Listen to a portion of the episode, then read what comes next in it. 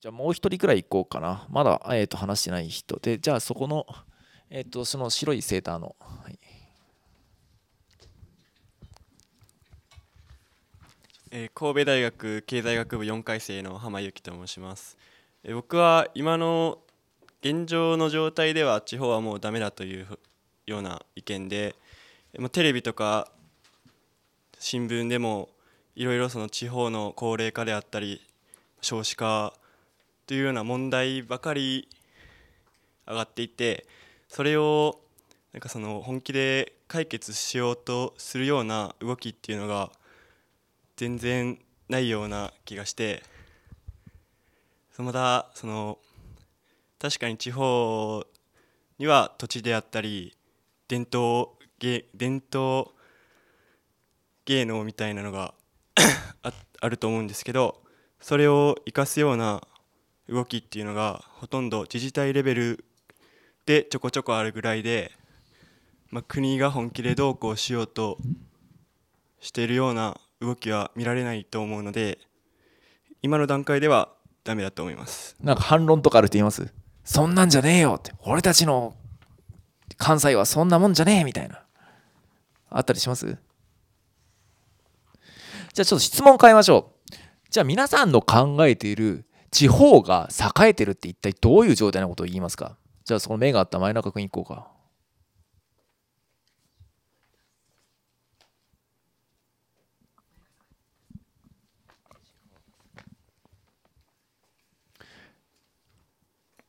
栄えてる地方ってどういう状態のことを指す？そうですね。ちょっと年老いた人たちも活躍できているようなところですかね、なるほど。あのでもなんか年老いた人たちが活躍する場所は別に東京であってもいいんじゃない？いや別にちょっと意地悪なツッコミをしてるわけつもりはないんだけど何かこうどうですか？なんかこうあのこう私はこういう状態が地方が栄えてると言いますというそういうビジョンがある人。なんかこうあじゃあ真っ先に手上がったんで奥の、はい、スーツの、はい、えっと神戸女子大学の管理栄養士養成学科の古本です。はい、さっき自己紹介遅れました。いえはいあの私はその企業がとか企業があるから栄えているじゃなくてあの農業とか漁業とかそういうのが栄えてるのがあの企業えっと地方が栄えてるだと思います。まあ、一次産業が栄えてる状態の方がいいっていうはい。ですね。やっぱり支えてるのその生活を支えてるのは一次産業だと思うので栄えてるかなと。ほ他に何か、えー、ともうあのあります？こういった状態が地方が栄えてるっていう人。あじゃあ高見君行こう。はい。僕は地方が持つ資源を活用できてたらそれはもう栄えてるっていうことだと思ってて。なるほどね、うん北海道は栄えてるしうん。沖縄も栄えてるし瀬戸内海の直島も栄えてると思ってるんでなるほど。全然都市の働き方は全然違うと思うんですけどどれも栄えてると思います。なるほど、まあ、ちなみに、えー、と僕実家は今札幌にあってですね北海道拓殖銀行というところがですねあの1997年だ8年に破綻して以降あそこは真っ暗ですね。あの北海道が栄えてる自意識で生きてる道民はほぼ皆無だと思われますね。ここは栄えてるかなって思うんですまあ、ニセコはね、あなかなかいいこと言うね。あのニセコっていうところは、ちなみにこのオーストラリアの避暑地としてね、あの南半球のあのオーストラリア、ニュージーランドのアッパークラスの避暑地として、結構人に観光産業に成功してるっていうね、稀有な例ですね。はい。あのですね、僕の考えはこうです。地方が栄えてるこの定義、もしくは地方が生き残る生き残ることの定義っていうのはですね、僕はあの土地と文化が生き残るっていう状態が地方が栄えてるあるいは地方が生き残ってるっていうものを僕は定義だというふうに思います、えーちょうど2年ほど前にあります、えーみあの僕は、えー宮崎県の高千穂という町があるんですがそこの村おこしイベントに呼ばれたことがあるんですね。なんで僕が呼ばれたんだろうと思ったんですよ。いやすいません。僕あの専門は仮面ライダーと AKB なんですけどいいですか？いやいいですみたいな感じの話をお役所の人としてこう言ったんですね。でこう飛行機乗ってこうブーンとね。であの、まあ、宮崎県の高千穂というのは皆さん高千穂知ってます？あの古事記の舞台ですね。天天の岩となるところですね。だからこうすごく歴史のあるところなんですが、まあ、典型的な何かこうあの日本の地方都市的な衰退をしているわけです。まず過疎化が激しいと。で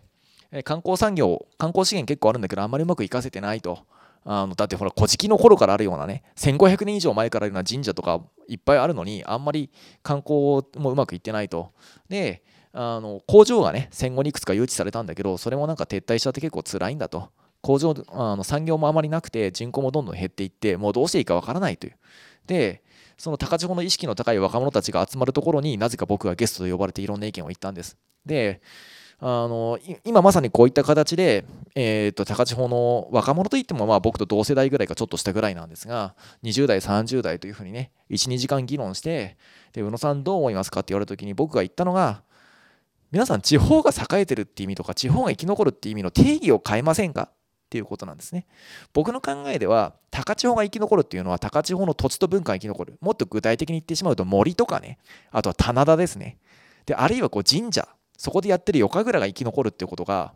あの高千穂が生き残るっていうことなんだと。うん、でこの森と文森や棚田文化つまりこう土地と文化を生き残らせるために必要な人口って果たして何人でしょうかと。僕の考えではせいぜい1000人ぐらいですね。でも高千穂って実は1万5000人とかそれぐらいいるんですよ。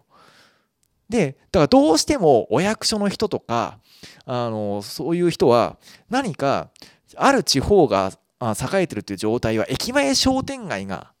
すごく栄えていていろんな商店がそこに並んでいてで工場が誘致されて労働者がいてまるで都市部と変わらないあの九州でいうと福岡と変わらないような生活ができることが地方が栄えてることだっていうんですだからシャッター商店街とか問題になるんですよ商店街が栄えてる状態が地方が栄えてるっていう状態だからっていうことですね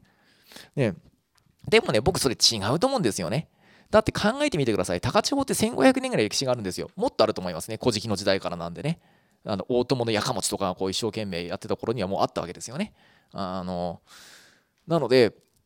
なんかこう2000年近くあそこは維持されてきた森とか神社は。でもどう見ても2000年前とか1500年前の九州の山村に1万5000人とかいたわけがないんですよ。どう考えても。でこれがなんでこんなことになったかというとわりかし最近の話ですね。あの近代になって日本の人口爆発しているのでで特にしかも地方にどの地方に行ってもえあ鉄道が引かれていて駅前商店街があって工場が誘致されていてで土建屋があのセーフティーネットとしてねあの労働労働のセーフティーネットとして機能してるっていう状態は結構70年代の日本に完成されたものなんです。昔田中角栄という政治家がいましたね。列島改造論というものをこう出していると。彼が地方って日本の国土というのは均等に発展していかなきゃいけないというふうに言って何かどの地方にも二次産業以降の産業があって駅前商店街があって同じように発展していくんだということをやったんです。ところがあれから40年経ってみてどう見ても日本これはもう土地のポテンシャルとしてあの日本のあの農村や漁村に5桁の人口を養う実力はないんですよ。でそのことは何も悪いことじゃない。なぜならばだって高千穂なんてずっと4桁人口がいたかどうかいたかどうか分からないような状態で1500年以上森とか神社を維持してきてるわけですよ。天の岩戸とかずっとあるわけですよね神話の時代からそれこそ。なのでまずはあの人口が多いっていうことを考えを捨てようとですね。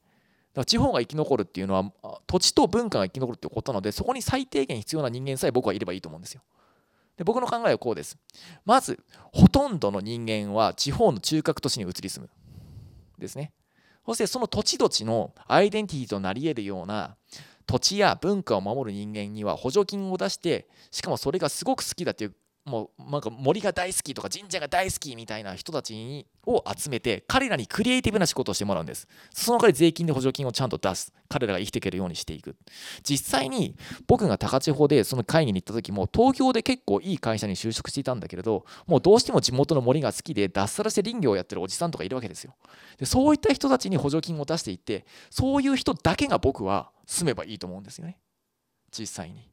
でそうして彼らはある種の福岡の人たちあるいはこう熊本の人たちあるいはこう鹿児島市の人たち地方の中核都市あるいは東京からやってくる観光客とかからお金を取っていけばいいですもっと言ってもっとはっきり言ってしまうとこの先地方っていうのは1000人のその土地と文化を守るクリエイティブな仕事をする人々とそその市の外に町の外にいるこう10万人とか100万人のファンがいればいいんですよ。そのファンが例えば高千穂ファンクラブなら高千穂ファンクラブで年会費1万円払うと高千穂のすごい美味しい食べ物とかねすごいなんか夜神楽の案内とかあの旅館に泊まれるチケットとか送られてくるとかでいいと思うんですよね。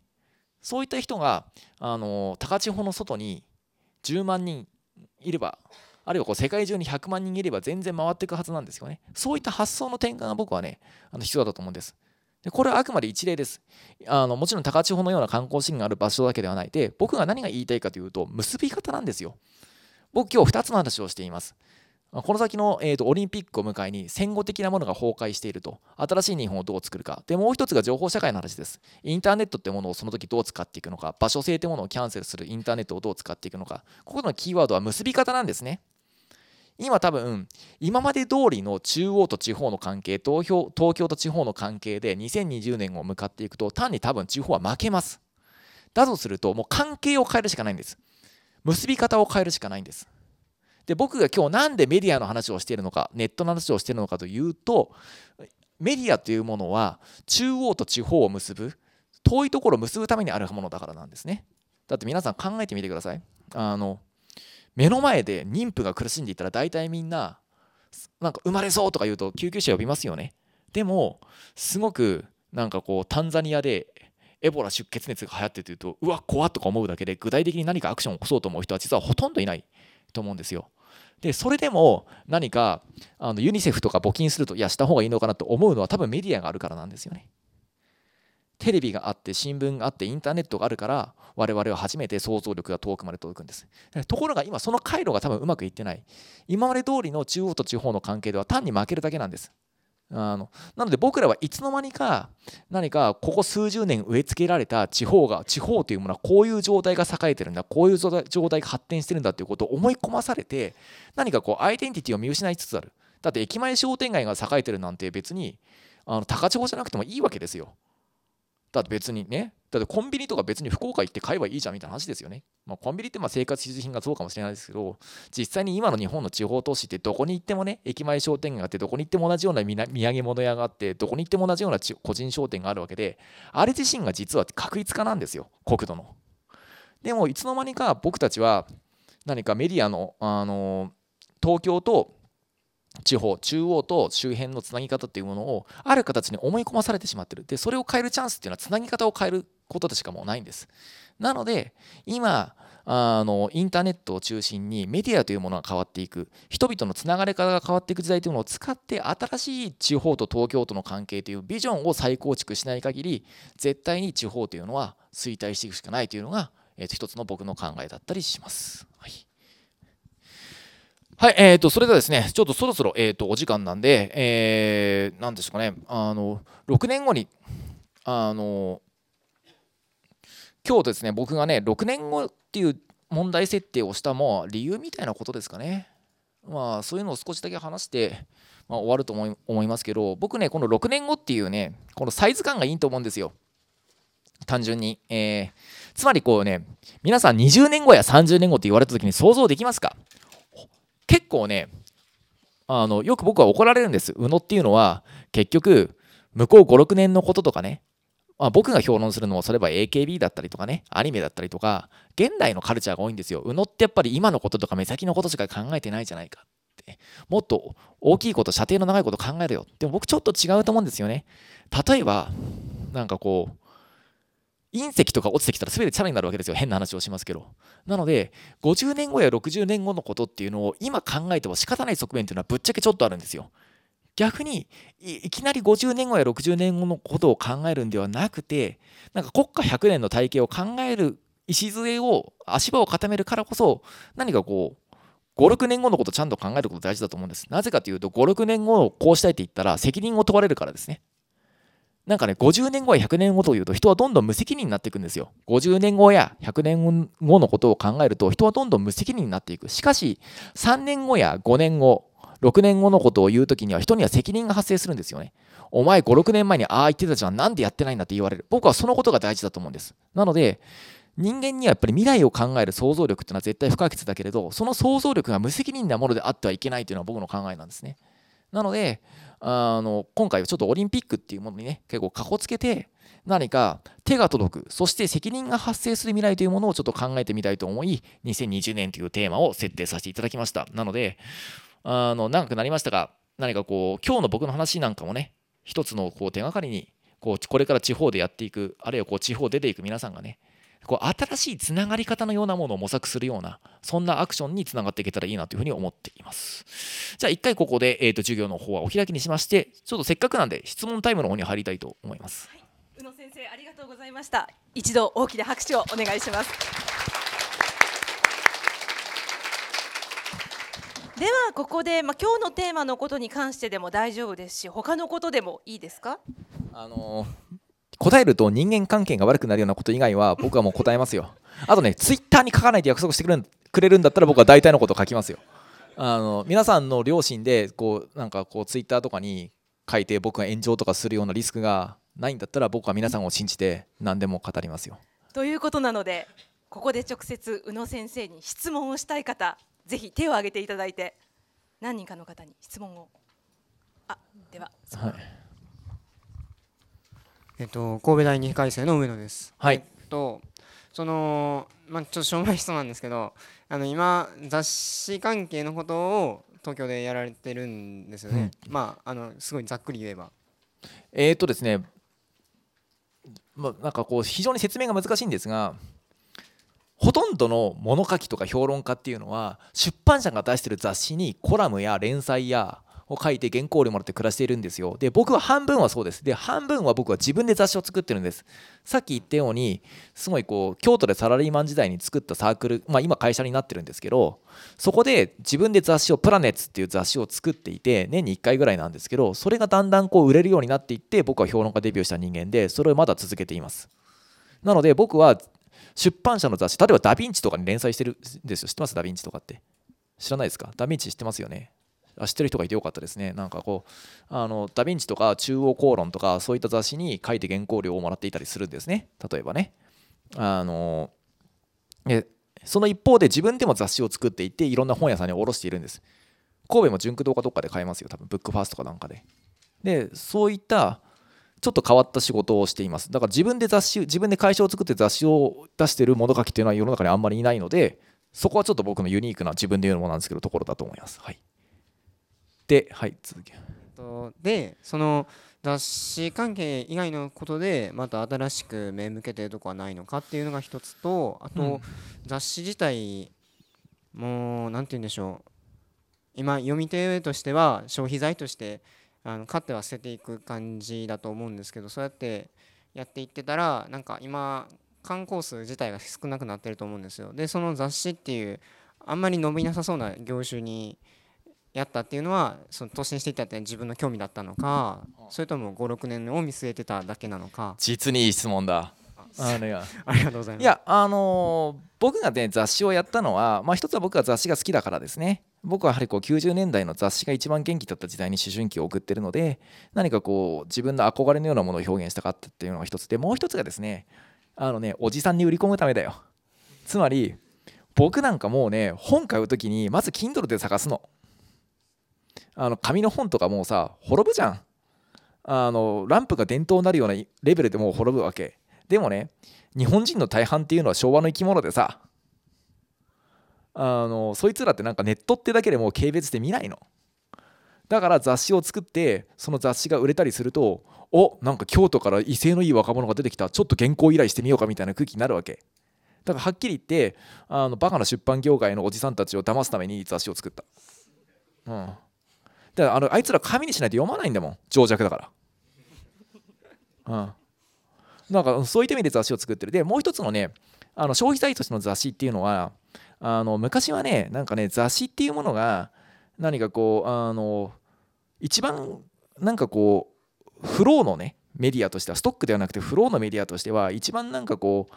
あの層も厚くてねあの作り手と読者の層も厚くて何かこう豊かだったんだよね。つまりこうちょうどよかったわけ。テレビほどなあの完全にフローではないし書籍ほどストックではなくてなんかこうあの程よく自分の手元に残ってくれる情報として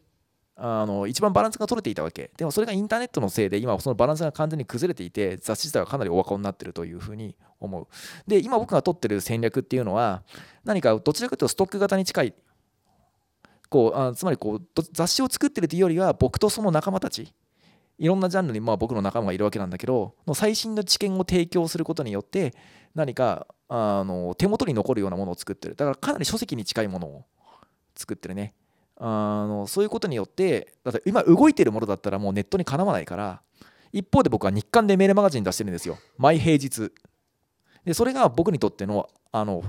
フローの情報であのもうさもう今インターネットって毎日更新とかじゃないと見る気しないじゃん。リアルタイム更新が意味ないじゃない？だから早いメディアとか動いてるメディアに関して言うともう多分日刊とかねリアルタイム更新が意味がない。だから僕はメルマガ毎日出してる。で紙の方はもう完全にストック。1年に1回の大花火。だからメールマガジンがソシャゲだとするとあのジブリのアニメだよね。1年に1回夏休みの。として1年に1回ぐらい雑誌を大花火として出していてバランスをとってるっていう感じ。はい。じゃああと23人いきますかね。はい。はいじゃあその帽子の君。AKB 評論家の宇野さんだからこそ質問したいんですけど、はい。今やっぱり AKB もちょっと世間的には下火というか、うんうん。っていうふうに言われてるじゃないですか、うん。まあ、僕もまあ好きだった時期はちょっと昔やったりして誰推しだったの？サシコです、おおなんかいろいろ辛い思いしたんだね、いやでもむしろ HKT 入ってからのサシコ推しっていう感じなんですけどはい、HKT とか結構まだ伸びていくかなっていうふうに思うんですが、あのーまあ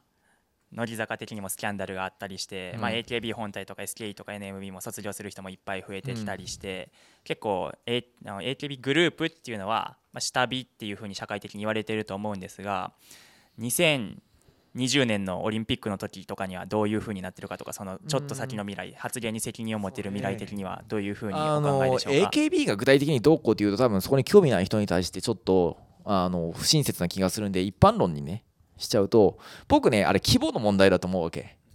つまりこうさあの AKB ってもの自体がなんであんなアイドル部分の中であれがトップになってるかっていうとあれ身も蓋もないからだと思うのね。300人いたら1人ぐらい好みのやついるでしょみたいなね。でそのなんかメンバーとのあの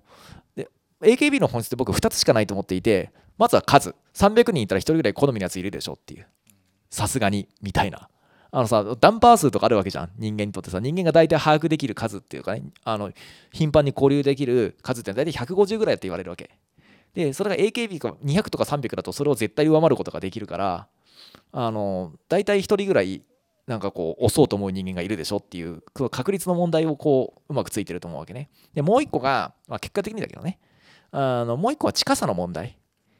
じゃああのさっきも言ったようにテレビの中でちょっとなんかかっこいい欄を見せてるだけだともう感情移入できなくなってると。やっぱ他人事のように思えてしまう。やはり昔ほどなんかさあの日本人がアメリカと戦うんだみたいなね。国ごと豊かになろうみたいな空気とかもうない時になんか同じ日本人だってだけで一生懸命走って走ってるやつを応援しようとは思わない。だとするともう近さしかないんだよね。例えば僕こんだけスポーツ興味ないって言っても甲子園とか結構応援するわけ。でなどこを応援するかっていうと例えば神奈川の東光学園とか応援してたの23年前。なんでかっていうと自分が公園に行って結構受けたからなんだよ。それぐらいの引っかかりがあれば人は押せるわけ。でだから言わんや投票するとかね。なんか月に1回握手するとか言ったらもっと押すわけだよ。だから近さなんだよね。だから僕はあの AKB って何が面白いかって多分ね距離とあの規模と近さ。規模と距離のコントロールだけであそこまで行ってるっていうところは僕はすごいと思う。選挙なんかもそのコントロールのためだけにあるよ。はっきり言ってしまうと。なのであの何が言いたいかというとじゃあこの先の規模この先っていうのははっきり言って今ちょっと大きくなりすぎてる。規模が大きくなりすぎていて AKB の本質である規模と距離のコントロールを失いつつある。規模が大きくなりすぎて握手会もめったにできなくなってるし今ね申し込むと3ヶ月後とか下手したら半年後の握手会を申し込まなきゃいけないぐらい。それなんてかというと規模が大きくなりすぎて握手会の会場を抑えられないからだよね。だからそういったものが起きていているのであの僕はもう少しね適正なサイズってものに縮長した方がいいと思ってます、はい。これね今 AKB の話をしましたけどいろんなことに当てはまると思いますね、はい。じゃあもうちょっととはい。もう少しいきますか。はい、はい、じゃあえー、と土地と文化が残ってる状態が地域がサバイブできてる状態っていう考えにのっとって、はい。えー神戸っていう都市をどう見てますか？うーん僕の神戸体験って僕に対しての神戸の知識っていうのはほとんどなくて学生の頃に何回か遊びに来たっていうことと横山光輝と村上春樹とあとドラマ脚本家の木更泉さんのご自宅がありますねあのあと肉まん？的な感じで中華街のっていう感じですよね。ならちょっと神戸に対しての知識がなくてあんまりうまく答えられないな。でもただ僕の考えはあの神戸ぐらいのあの規模のある町というか100万都市はもう基本的にこの話からちょっとずれたところにあると思っていてむしろ地方の中核都市としてどうやっていくのかっていうことだと思うんですよね。あの実際に例えばこう加古川ってかな兵庫県だっけ？あのそうですね。例えばこう加古川とかっていうのは僕はさっき言ったような高千穂の例に当てはまると思うんですよ。ぶっちゃけ。でじゃあ今加古川に住んでいて普通の仕事をしてる人はみんな神戸に住んでもらうのは僕はいいと思ってる。あの例えばね。でそう思ってる時にじゃあ地方の中核都市としてじゃあ地方への例えばこうあそこで働いてる人たちとかにとの交流というか交通をどうしていくのかとか何かあのむしろ地方の中核都市としてあの言ってしまうとこう例えば介護とかね。教育とかそういった機能が全部集中することになると思うわけそういったこととして何かあの100万都市地方神戸のような地方の中核都市にならざるを得ないところがあの先進的なモデルをいかに出せるのかっていうことをあだと僕は思うんですよ。あのわかり言ってること分かります？あのわかります。はい地方の中核都市としてはうまくいってるのかなっていうのはちょっとあ分かんないと思う。それはもう神戸のリアルタイムの状況、そう大政状況とかそういうことは僕は一切頭に入っていないので、ちょっとわからない、わからない、鉄人28号はやめた方が良かったぐらいのコメントしかできない、僕は。うんうん、ありがとうございます。はい。ああ、なるほどね。そうか、今日の学生はあれなんですね、震災以降に生まれた人がほとんど、震災の頃生まれた人がほとんど。なんですね。あどうですか、ちょっと震災が記憶あるって人はどれぐらいいます？なるほど。えーっとですね、あの僕が地方というテーマにこだわってるもう一つの理由っていうのが、あの先に壊れてるからなんですよ。変な話なんですけど。わかります？つまり、あの僕は東京のなんか東西側に伸びていった東京が今都心回帰してるって話を冒頭にしましたね。あれが戦後の中流文化の崩壊の象徴だと言いました。でも実は戦後の中流文化っていうのは先に地方で崩壊してるんですよ。昔ファストフードっていう言葉がありましたね。何かこうあの関西でいうと稲市とかねあの辺に見られる光景ですね。あのロードロードサイドにあの大き大きな道路に4車線ぐらいの大きな道路の両側にブックオフがあってユニクロがあってパチンコ屋があってファミレスがあってマクドナルドのドライブスルーがあってでイオンのショッピングモールがあると。でこれはもう日本の地方どこ行っても同じ風景だと。地方の魅力なんてそこで失われてしまってるじゃないかみたいなことをよく言われていたわけですね。なのでまあでもこれってあの東京よりも先にやはり経済的に弱い地方の方から戦後中流ってものがね戦後ってものが崩壊していった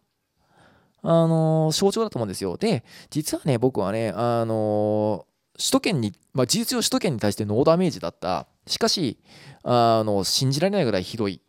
あの被害をねもたらしたあの阪神・淡路大震災っていうのは僕そのなんか戦後の終わりの始まりな気がするんですよね。地方から戦後的なものが壊れていったっていうのの象徴が僕は阪神・淡路大震災だと思っていてで実はそこからなんかこうみんなが気づいていないだけで地方には戦後壊れた社会でやっていく知恵のようなものが溜まっていると思うんですよ。東京の人たちはまだあのなんかね力を持ってるいい会社に勤めていたりお役所に勤めていればいるほど戦後が終わってないんです。脳みその中の戦後が終わってないんです。あのとはいえ結局専業主婦を郊外に住まわせるでしょとかね。とはいえネクタイ締めて丸の内に行って夜は飲んで帰るでしょみたいなことを相手銀座ゴルフ的な世界観に生きてる人間っていうのはアッパークラスであればあるほどまだ多いんですね戦後が終わってないアッパークラスは東京にはまだ結構いるんですしかし地方はその数がどんどん少ないなので何か戦後の中流文化が壊れてしまった後を生きる知恵というのは僕はむしろ地方からあるんではないかなというふうにね思ってもいます。はいえーそれではですね、えーちょっと時間オーバーしてしまいましたが、えー、と皆さん今日はありがとうございました。皆さんありがとうございました。